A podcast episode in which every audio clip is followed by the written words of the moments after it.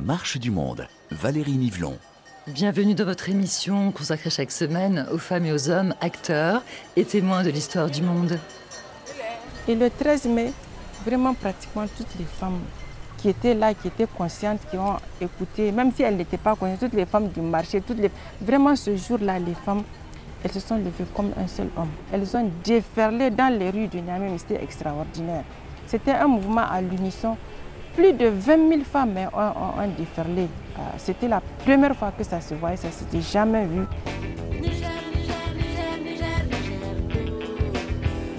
Quand l'élan a pris, tout le monde a suivi. Et au fur et à mesure que le cortège avançait, toutes celles qui étaient, qui nous regardaient euh, dans les ministères, sous elles sont descendues. Donc c'était impressionnant. C'était impressionnant.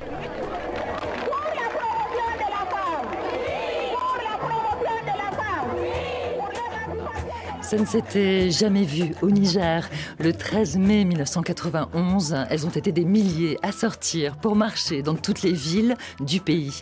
Associations féminines, femmes syndiquées, femmes au foyer, elles ont réclamé leur droit à participer à la conférence nationale dans un Niger en pleine effervescence démocratique. Pourquoi les femmes ont-elles affronté les hommes? Comment la marche s'est-elle organisée? Et qu'est-ce que le 13 mai 1991 a changé dans l'histoire politique du Niger. Pour la marche du monde, Amaury Ochar a mené l'enquête à Niamey et a retrouvé différentes figures du mouvement. Pour la première fois sur RFI, elle raconte leur entrée en politique en présence de notre grand témoin, Aïchatou Boulama Kane, ambassadrice du Niger en France.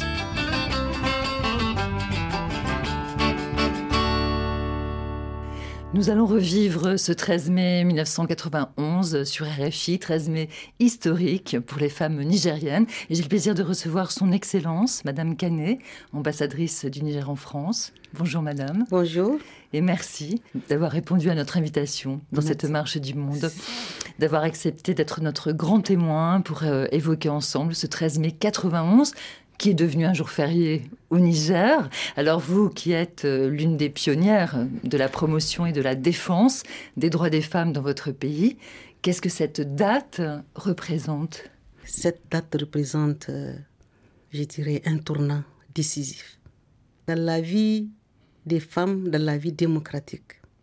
Cette date est un déclencheur d'un mouvement qui a permis aux femmes nigériennes dans leur globalité euh, de prendre conscience de leur poids et de prendre conscience de leur place dans la société beaucoup plus qu'avant afin de revendiquer une meilleure place. Vous avez entendu les voix de Madame Bayard, Madame Barry, que j'ai reconnue. Je n'ai pas, besoin comme, comme les présents, c'est des voix que je connais avec elle et beaucoup d'autres que euh, nous avons lutté pour que ce 13 mai soit cette date historique à partir de laquelle tout est possible pour la femme nigérienne la date de tous les possibles, la marche de tous les possibles, devenue la journée nationale du droit des femmes mhm.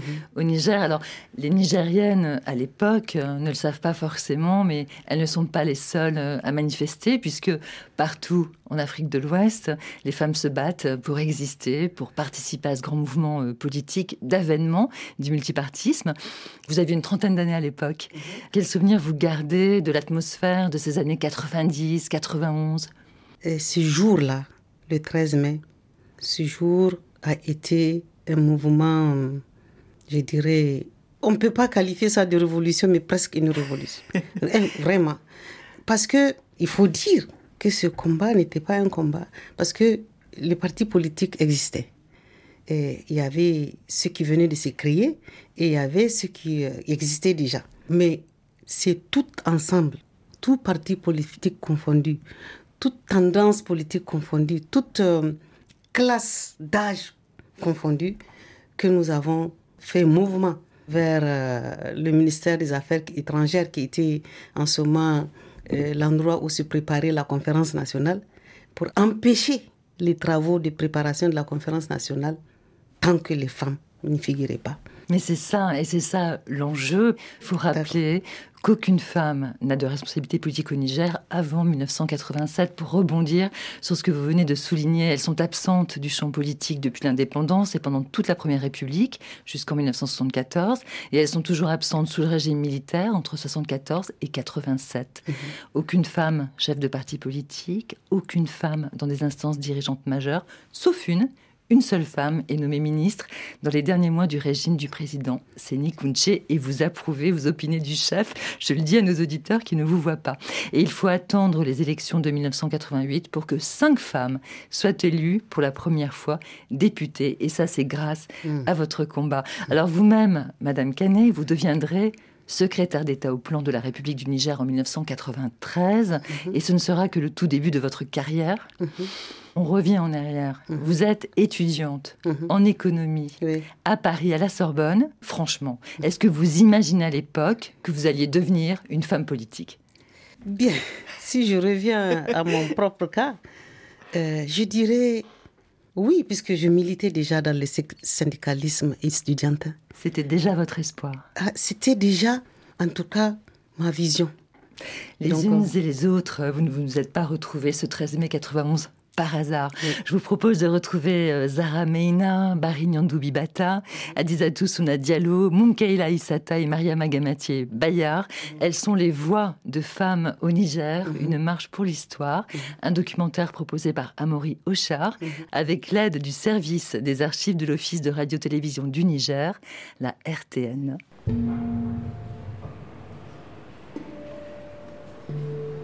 La première génération des femmes politiques, ça a commencé par nous.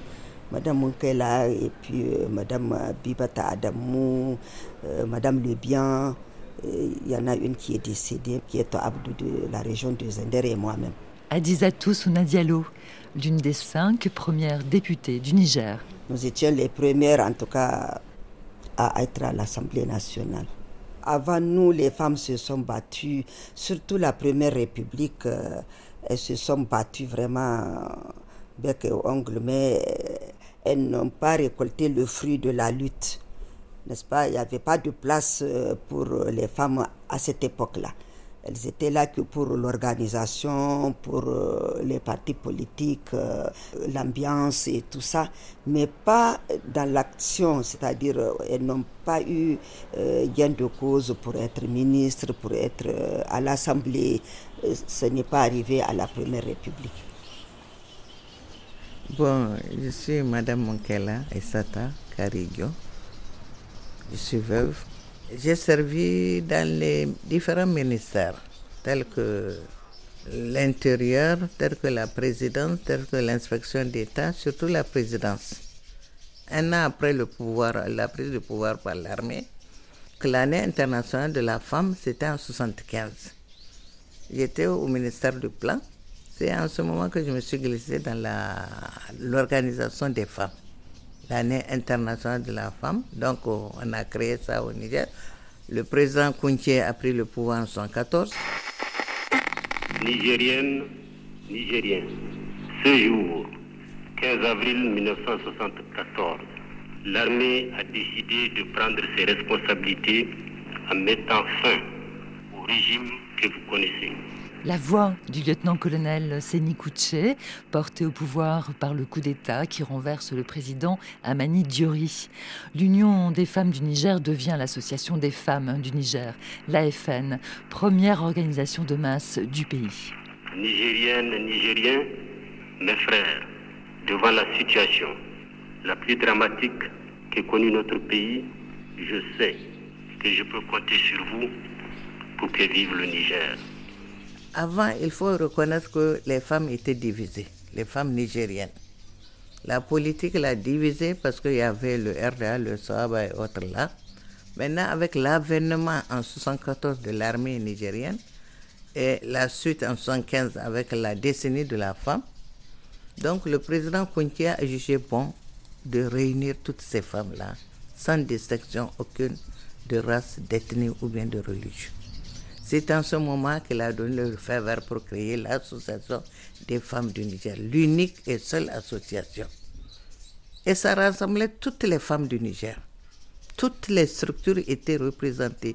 Et à tous les niveaux, nous avons des bureaux de l'association des femmes du Niger. Je me suis lancée dans cette association sans vraiment l'aval du mari ou bien qui que ce soit. Ça, c'est une action de Dieu, c'est tout. Un vent de liberté souffle en Afrique de l'Ouest, au Bénin, au Mali, au Niger, où le général Séné Kouché était l'incarnation d'un pouvoir hégémonique de parti unique. Après sa mort en 1987, le nouveau président est confronté à un mouvement social de grande ampleur dans lequel les femmes sont actives sans pour autant avoir leur mot à dire. Mais comment ont-elles réussi à s'imposer dans la conférence nationale qui s'est déroulée entre le 29 juillet et le 3 novembre 1991 Qui sont les actrices de ce mouvement historique? Suite de l'enquête menée par Amaury Ocha à Niamey. Après le quartier Recasement, nous le retrouvons au quartier Moret. Je suis née et j'ai grandi à Niamey, précisément en plein milieu ici au quartier Moret. Barry Bibata Nyandou, avocate à la Cour, ancienne ministre de la promotion de la femme. Je suis née dans une famille euh, où il y avait que des hommes. J'étais pratiquement la seule fille jusqu'en 68. Mon papa était un imam, mais ça ne l'a pas empêché de m'envoyer à l'école au même titre que mes frères. Et étant dans un foyer d'abord polygame, où il n'y a que des hommes, il m'a appris à me défendre. Donc, pour moi, être avec les hommes, c'est vraiment naturel pour moi. Après, j'ai poursuivi mes études d'abord au Sénégal, à Dakar, où j'étais euh, au lycée de La Fosse, puis à l'université de Dakar. Et euh, j'ai poursuivi en France, je suis revenue et je suis tombée justement sur les contestations, le changement. C'était une ambiance, j'allais dire, aussi bien sur le plan international que sur le plan national. Déjà, le mur de Berlin était tombé, donc les gens voyaient la réunification, les gens voyaient surtout plus de liberté, plus d'ouverture. Donc, ça s'est répercuté aussi au niveau de l'Afrique.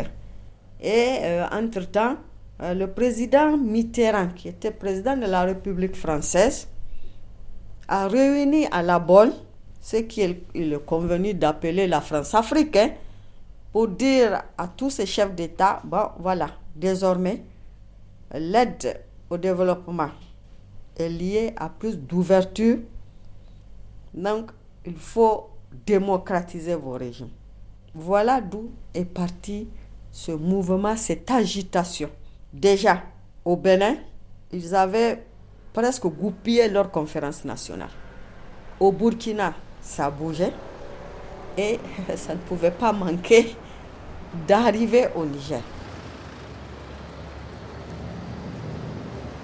En effet, à l'époque, la région bouillonne. Des mouvements étudiants revendiquent la tenue de conférences nationales. Mais les femmes ne sont pas en reste. Elles aussi s'organisent.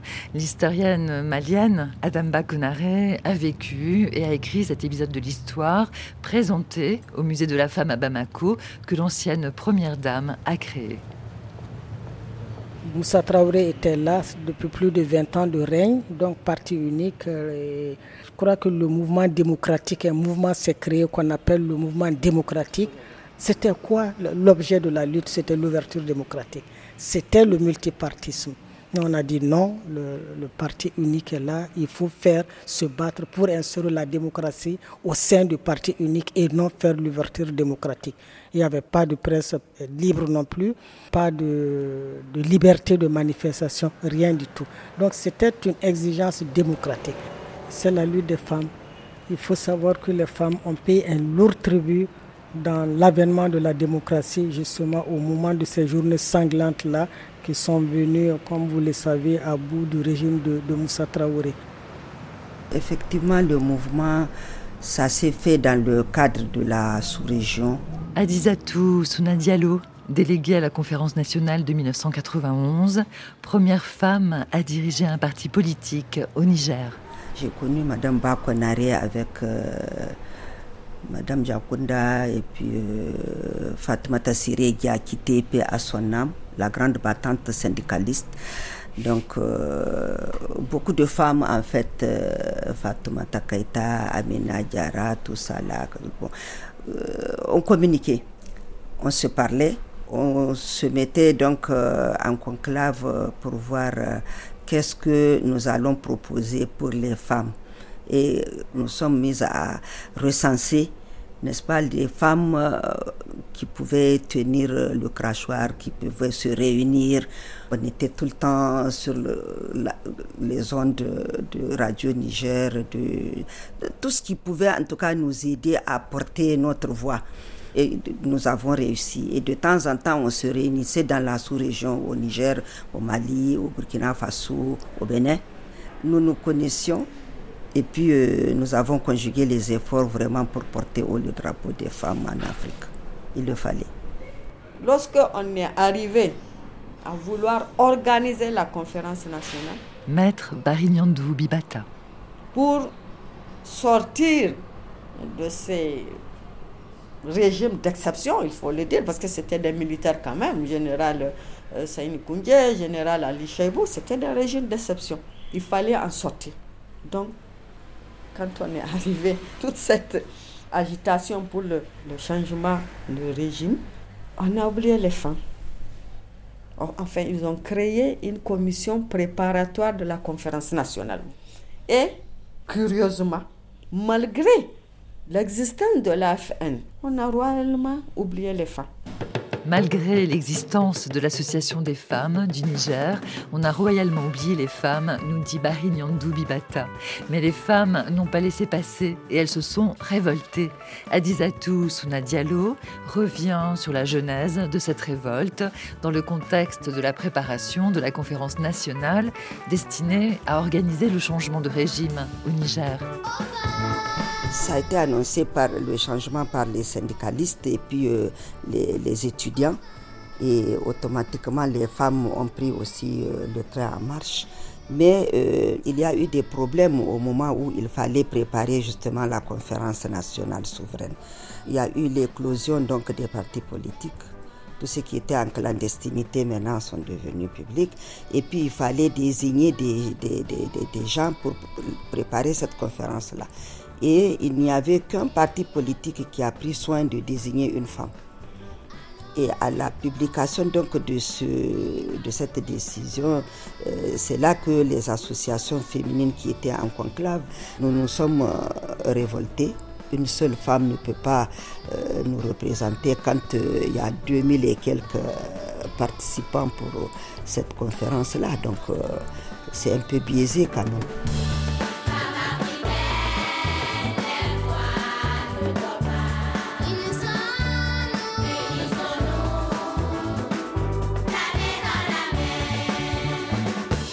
Au début des années 90, les femmes africaines se lèvent et font entendre leur voix pour participer au mouvement de démocratisation réclamé par la société civile en Afrique de l'Ouest. Au Bénin, au Mali, au Niger, où nous avons recueilli leurs témoignages inédits, les femmes s'insurgent. Et pour cause, on les a complètement oubliées. Écoutez les actrices de l'époque, elles s'en souviennent au micro de Amaury Ochard. Écoutez Zara Meina, elle était journaliste pour la radio nationale, La Voix du Sahel.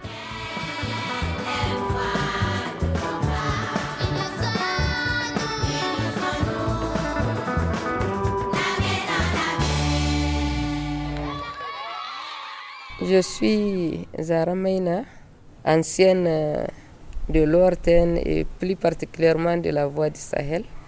J'ai eu la charge de produire cette émission hebdomadaire donc sur les femmes avec les femmes. Non seulement il y avait l'émission, nous étions également celles qui ont mis en place l'association des femmes professionnelles des médias. C'est sous cette euh, double euh, bannière que nous avons participé à la marche historique du 13 mai. La décision de faire en sorte que une seule femme représente euh, les, Nigériennes à la commission préparatoire de la conférence nationale même, elle a été connue à la radio pendant qu'il y avait un séminaire sur la définition de la politique nationale de promotion de la femme. Je crois que c'était à Kolo, à côté de Niamey. Donc, les femmes étaient là-bas, les femmes cadres, les femmes euh, militantes, et on a dit que à la commission préparatoire, il y aura une seule femme qui a été déléguée, je crois, par un parti politique. Et c'est de là que la révolte a germé. Munkaila Aïsata, ancienne secrétaire générale de l'Association des femmes du Niger. On était à l'atelier. Madame Moumani à son âme était ministre de la condition de la femme. Quand une femme à la conférence préparatoire est venue nous dire Ah, la conférence préparatoire, il y a au moins 75 ou 70 personnes, il n'y a qu'une seule femme. Un seul parti politique a pu quand même présenter une femme à la conférence préparatoire. C'est en ce moment on se posait la question qu'est-ce qu'il faut faire? Dès qu'on a entendu l'écho, entre euh, midi et 13 heures, on a dit bon, on va déclencher une marche. Madame Dante me dit, eh, mais comment? J'ai dit non, non, nous sommes structurés, il faut donner le mot d'ordre. Il n'y a pas eu de préparation antérieure. Celui ou celle qui a dit qu'il y a eu des préparations antérieures a menti. Il n'y a pas eu. La chef de cabinet de Madame Moumouni m'a dit, mais quoi Nous, nous sommes structurés de la base au sommet. Vous déclenchez quelque chose, on va dire à notre structure de s'organiser. Et en même temps, le même jour, on va faire une marche. C'est comme ça que la marche historique du 13 mai a commencé.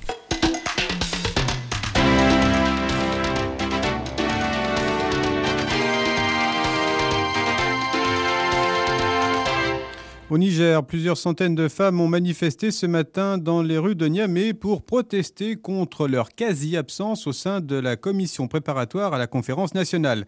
Une délégation a été reçue par le Premier ministre. Aïssata Banya, responsable de la section femmes au sein de la centrale syndicale nigérienne, au micro de Ghislaine Dupont. Il y avait des milliers de femmes qui étaient dans les rues ce matin à Niamey. Donc des femmes de toutes les conditions.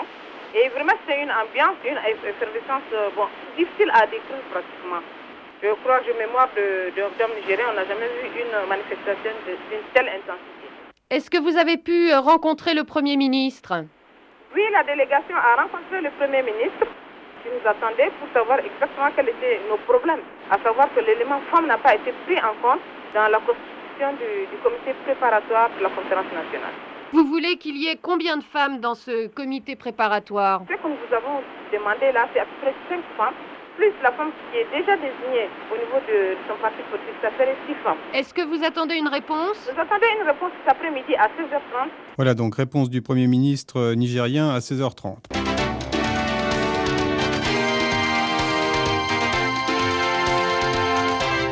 Vous êtes bien sur RFI, vous écoutez La Marche du Monde consacrée au 13 mai 1991 le jour où les femmes nigériennes sont sorties pour réclamer leur participation à la démocratisation de leur pays. Mais avant de revivre avec elles ce jour J, cette marche historique, cette fameuse manif du 13 mai, je voudrais recueillir vos propres réflexions, Madame l'ambassadrice, puisque vous avez accepté d'être notre grand témoin. Qu'est-ce qui vous frappe dans les paroles de vos sœurs nigériennes, si j'ose dire, témoins euh, enregistrés euh, à Niamey en ce qui concerne l'avant 13 mai, cette euh, soi-disant manifestation spontanée Toutes celles qui ont intervenu ont restitué fidèlement ce qui s'est passé, à quelques petites erreurs près. Ah, je vous ai vu euh, tiquer en ce qui concerne justement le lieu. Le lieu, le, séminaire, du séminaire. Voilà, le séminaire se tenait au CCOG, au Centre culturel au Maruganda. Donc cela veut dire que ce n'était pas à Colo Non, c'était pas à Colo, Zara Mena. ah, elle a dit je crois que. Je crois elle que, voilà. non, c'était au CCOG. Et vraiment, je me rappelle presque des, des participantes parce que les participantes à ce séminaire étaient assez représentatives de toutes les forces vives. C'est-à-dire? C'est-à-dire les associations féminines qui étaient là, l'AFN, c'est-à-dire les syndicats, Madame Bagna qui a parlé peu à son âme, était syndicaliste, elle était là. Et donc les femmes syndicalistes, les femmes euh, qui sont dans des associations, et les associations, diverses associations, les Aramaina, qui avaient leur association des femmes communicatrices, les Madame Bari, qui était dans l'association des femmes juristes, etc., etc. Donc, nous avions toutes ces femmes qui étaient plus ou moins organisées, aussi des, des partis politiques qui venaient de naître. Et qui étaient peut-être avant clandestins. Oui, ils étaient clandestins avant, mais dès que la situation politique a été libéralisée, on a dit multipartisme intégral, tous les partis sont organisés euh, pour pouvoir donc participer à la vie démocratique. Et à partir de là, toute lutte s'organise. Je me rappelle, en tout cas pour ce qui concerne euh, la partie que moi j'ai vécue. C'est-à-dire euh, C'est-à-dire, on, on faisait nos réunions à l'USTN. C'est quoi ça, euh, L'USTN c'est le siège de l'Union des syndicats du Niger. Et on était avec les Madame Bagna, etc. On organisait euh, la marche. Et à travers cette organisation, qu'est-ce qu'on visait? On visait effectivement, comme l'a dit Madame Monkela, à ce que toutes les femmes se mobilisent sur l'ensemble du territoire. Même celles qui n'en avaient pas l'habitude. Bien sûr. Donc, chacun appartenant à une structure a mobilisé euh, les femmes de sa structure qui elles-mêmes ont mobilisé d'autres. Donc, ce qui était extraordinaire, c'est que la marche a eu lieu à Niamey, mais elle n'a pas eu lieu à Niamey seulement. C'est sur l'ensemble du territoire. Je me rappelle euh, encore avec beaucoup d'émotion, on a même pu mobiliser nos mamans. Hmm. Nos mamans étaient à la marche. Elles sont venues nous soutenir. Nos aînés étaient là.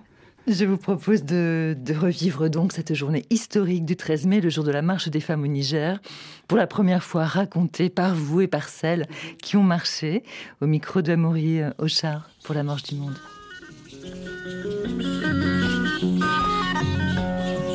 Le matin très tôt, je suis allée avec une syndicaliste, à son âme, cette et je pense qu'elle était de la section féminine du mouvement de l'USTN. Mariama Gamati Bayard, figure de la marche du 13 mai, première femme candidate à une élection présidentielle, ancienne ministre. Elle a pris le bus de l'USTN. On a parcouru la ville avec les haut-parleurs. On a dit sortir, sortir. Aujourd'hui, c'est le jour des femmes.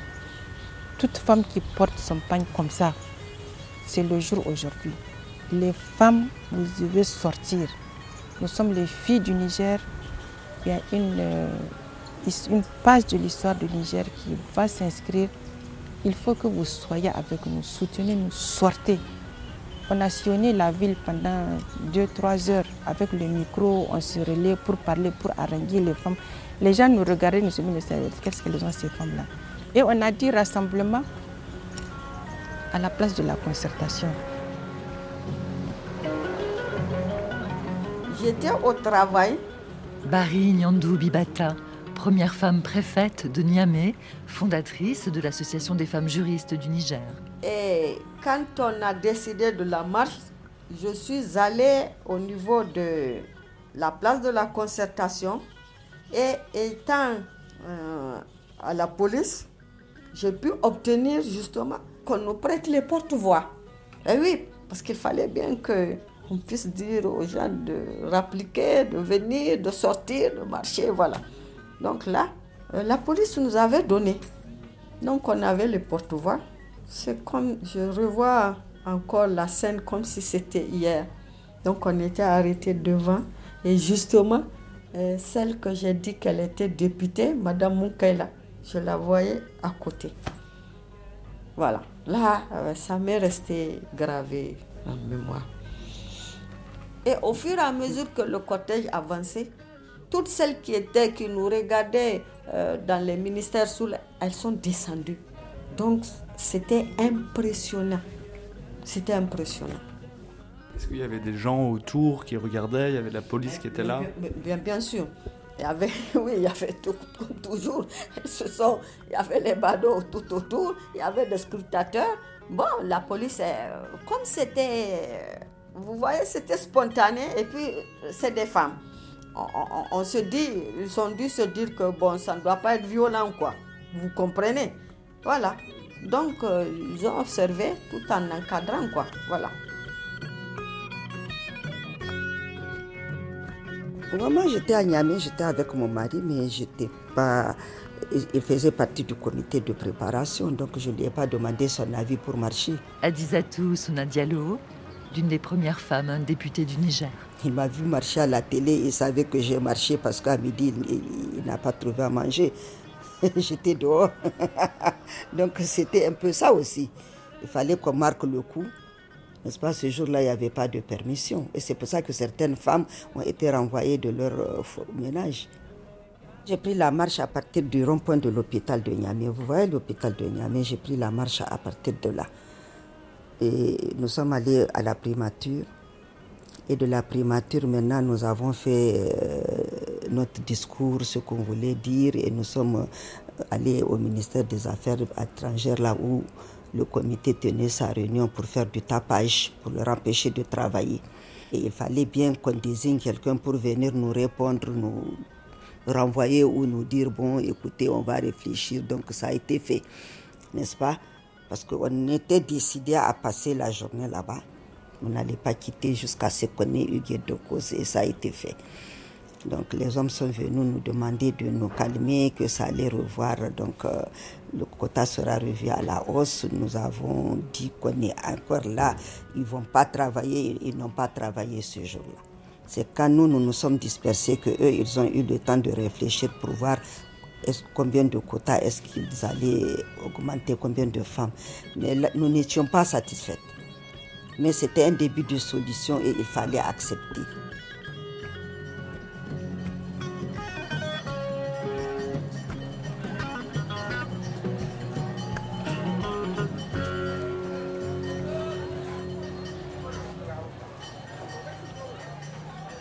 Le rendez-vous, c'était...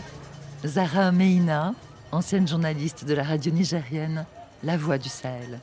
Ce dont je me souviens, on est arrivé de la place de la concertation jusqu'au rond-point justice. Du rond-point justice, on est monté vers le rond-point hôpital pour continuer sur euh, euh, le ministère des Affaires étrangères, où se tenait une réunion que les femmes ont dû bloquer par un concert de casseroles. Nous avons marché et nous n'avons pas senti le poids du Nagra, nous n'avons pas senti la chaleur du soleil. Et vraiment, on était dans la ferveur. Et il y avait ma jeune sœur Zainab Boubacar aussi. Elle a même euh, laissé tomber son, son écharpe. On ne sait même pas où. Nous, on, donnait la parole, on marchait avec les gens et on collectait des informations aussi. Bien que l'Association des femmes du Niger soit une organisation gouvernementale, son réseau se mobilise dans tout le pays pour participer à la marche du 13 mai. Les militantes de la FN sont partout, à Zinder, à Agadez, à Dosso, et elles invitent les femmes à sortir pour dire non à la discrimination et à la marginalisation, comme en témoigne cette archive du journal d'information de Télé Sahel. Elles étaient nombreuses à prendre le départ devant les locaux du siège de la FN de Dosso pour se rendre ensuite à la préfecture. Plusieurs slogans étaient à l'honneur. Oui pour une participation massive de la femme à la commission de préparation de la conférence nationale. Non pour un développement socio-économique du Niger sans la participation de la femme. En effet, au moment où notre pays traverse une des périodes critiques de son avenir socio-économique et politique, les femmes, loin de rester les bras croisés, s'organisent. Elles entendent de ce fait apporter leur contribution à l'organisation de ce grand forum qui est la conférence nationale. Longtemps confinées au seul rôle d'épouse et de mère au foyer, les femmes représentant plus de la moitié de la population nigérienne revendiquent leurs droits à l'instar de leurs homologues masculins.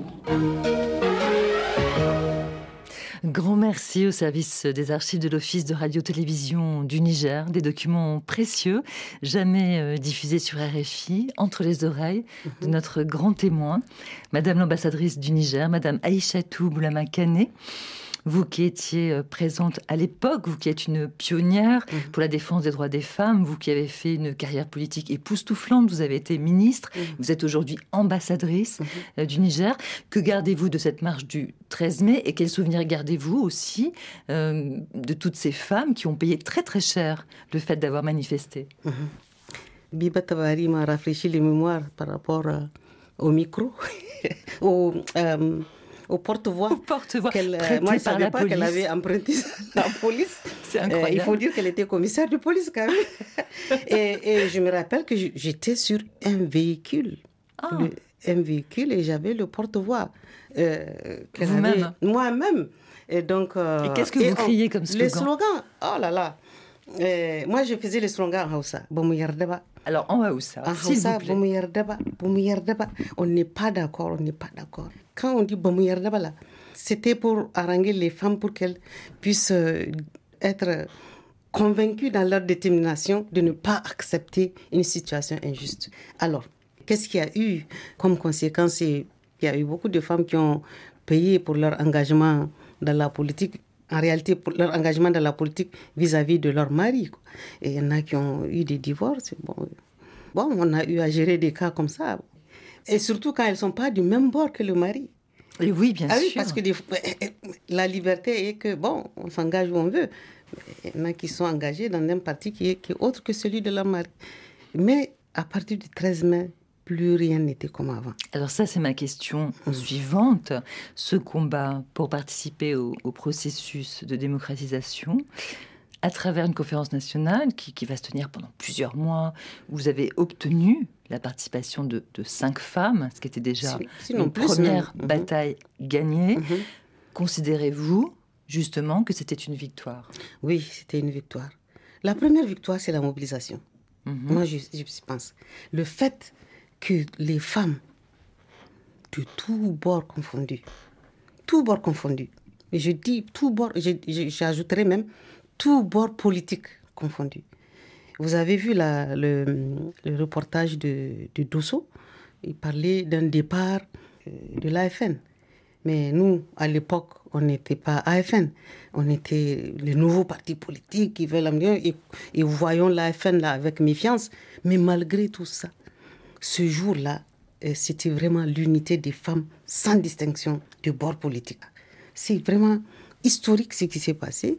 Depuis ce temps-là, quand il s'agit de faire, de lutter pour les femmes, on n'a plus de complexe à se mettre ensemble. Et d'ailleurs, au moment où je vous parle, nous avons un groupe dans lequel se trouvent toutes les femmes que vous avez citées là.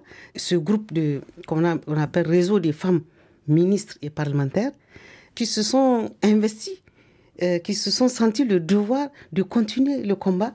Mais c'est un groupe avec des textes, avec une organisation qui fait des activités, etc., etc. Tout ça dans le sens d'améliorer la place de la femme. Donc, c'est le même esprit jusqu'à présent. Et chaque jour, nous dialoguons dans ce groupe. Que les hommes se tiennent bien, ce n'est pas qu'un groupe WhatsApp. Un an plus tard, le 13 mai 1992, le Niger fête les un an de la marche des femmes, mais leur participation est restée mineure dans le paysage politique du pays euh, sahélien. Et dès l'année 92, nous sommes donc un an après cette marche, un an après la conférence nationale, les femmes expriment déjà leur amertume dans le reportage diffusé sur Télé Sahel du 13 mai 1992.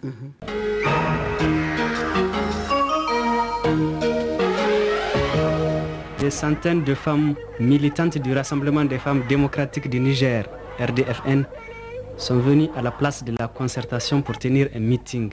Il s'agissait pour elles de commémorer le premier anniversaire du 13 mai 91, date au cours de laquelle, il y a tout juste un an, elles marchaient pour réclamer une représentation équitable aux travaux préparatoires de la conférence nationale.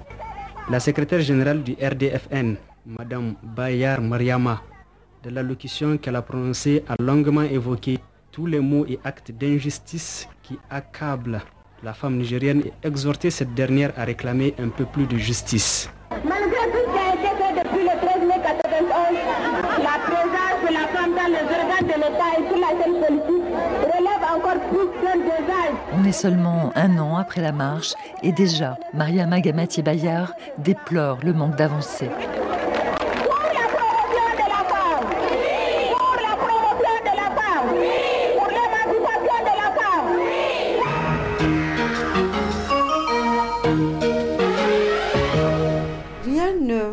Pouvait présager Bibata, avocate à la Cour, ancienne ministre de la promotion de la femme.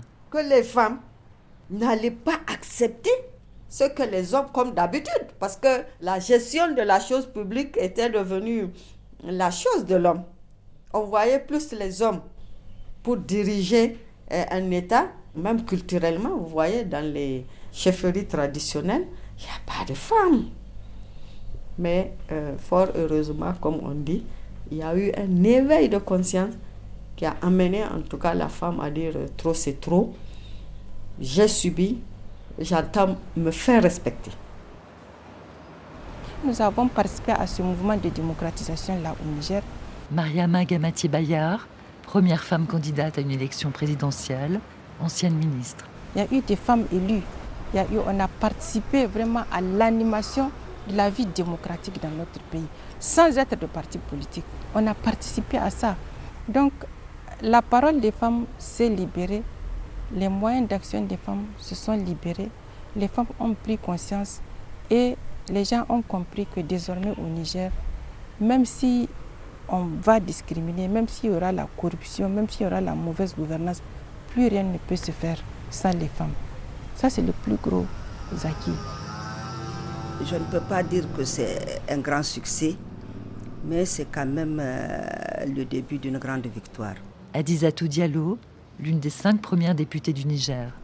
Et oui, parce que faire parler les femmes, accepter que les femmes soient, n'est-ce pas, au gouvernement, à l'Assemblée nationale, et permettre à des femmes de créer leur propre parti, moi je pense que c'est quand même euh, un début d'une très grande victoire. Ça n'a pas été facile. Je pense que c'est un début de solution. Et à l'heure d'aujourd'hui, ce que nous pouvons regretter, c'est que notre lutte s'est émoussée quand même. On ne sait pas pourquoi, peut-être euh, qu'est-ce qui est arrivé. Moi, j'explique ça en disant que c'est parce que les femmes ont beaucoup plus basculé dans l'entrepreneuriat. Elles veulent leur autonomie.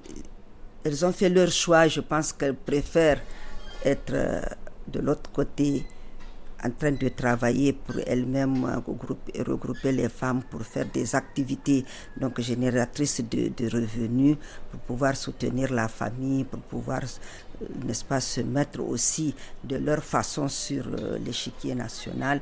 Mais la lutte politique, l'engagement politique s'est émoussé. Une femme députée, c'est un apport dans le foyer. Mounkaila Aïsata, l'une des cinq premières députées du Niger. Moi, je ne fais que me réjouir du chemin parcouru parce que j'ai été la première femme députée grâce à ma présidente. Et ça faisait quoi d'être députée femme parmi tous ces hommes à l'époque? Euh, Mon Dieu, hein. c'est signifiant, mais quand même, hein. comme euh, au niveau de l'Assemblée, on ne parle pas de député femme ou de député homme, tout le monde est député on s'est battu avec les hommes. Je me rappelle bien. J'étais seule à l'Assemblée pendant ce temps. Et le Premier ministre, Hamamadou, était Premier ministre quand on a fait cette loi-là. La loi sur le quota. Et en 2000, le Niger adopte une loi portant à 25% le nombre de femmes aux postes électifs. Mais au fur et à mesure, ça augmente, ça augmente. Aujourd'hui, nous sommes dans à une cinquantaine de députés à l'Assemblée. Avant, j'étais la seule. Hein. Les hommes ne veulent jamais nous céder la place. Pourtant, dans les campagnes et autres, là, les élections, ce sont les femmes qui jouent le grand rôle. Hein. Il faut qu'ils reconnaissent ça, mais malheureusement, nos hommes sont, ils sont là, ils sont durs. Il y a eu des avancées. Mariama Gamatier Bayard, première femme candidate à une élection présidentielle. Parce qu'il y a eu des femmes pas seulement dans le domaine institutionnel et politique, mais sur le plan social, sur le plan économique, il y a eu des femmes qui ont percé. Mais comme je vous dis, il faut qu'il y ait une massification de toutes ces femmes-là. Et pour ça, c'est le rôle régalien de l'État. Et là, l'État a failli. Quand je vois aussi qu'il y a beaucoup d'organisations de femmes qui essayent de faire ce qu'elles peuvent avec les moyens de bord, je me dis que c'est il y a de l'espoir. Il y a toujours de l'espoir.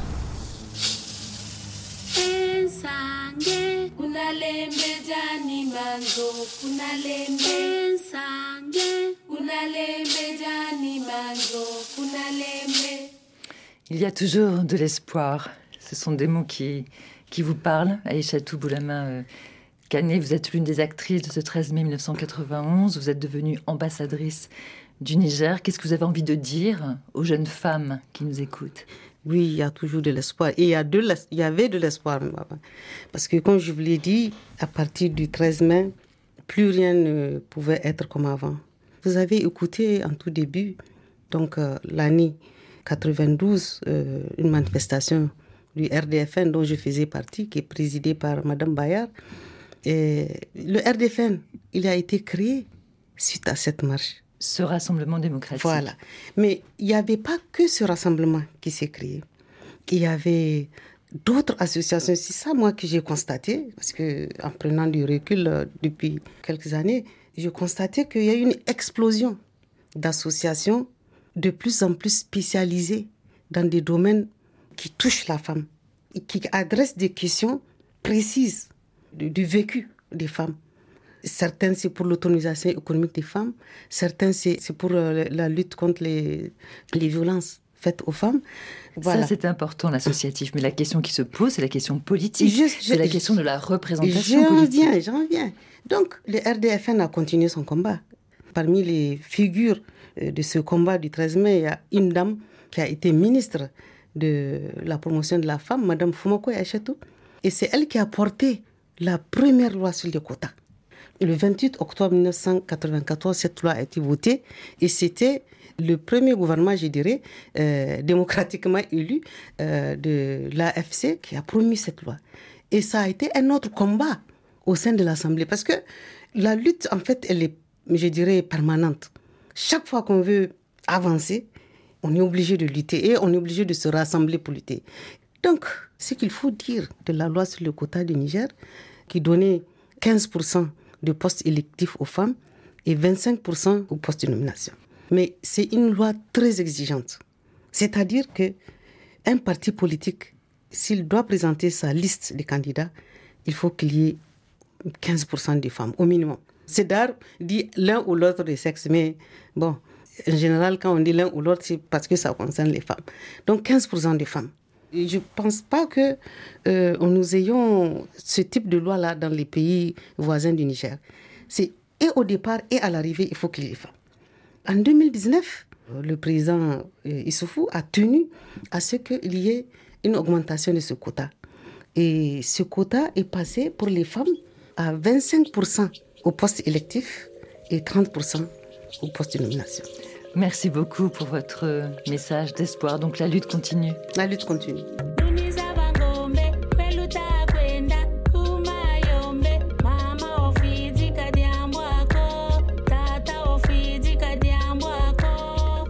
Femmes au Niger, une marche pour l'histoire. C'était un épisode documentaire de la Marche du Monde, proposé par Amaury Ochard avec l'aide du service de l'Office de la radio-télévision du Niger, la RTN. N'hésitez pas à réagir sur le Twitter, sur le Facebook de la Marche du Monde. Vous pouvez également réécouter cette émission sur notre application Pure Radio, dans la rubrique Histoire. Podcasté, cette émission réalisée par Sophie Janin, c'est la vôtre.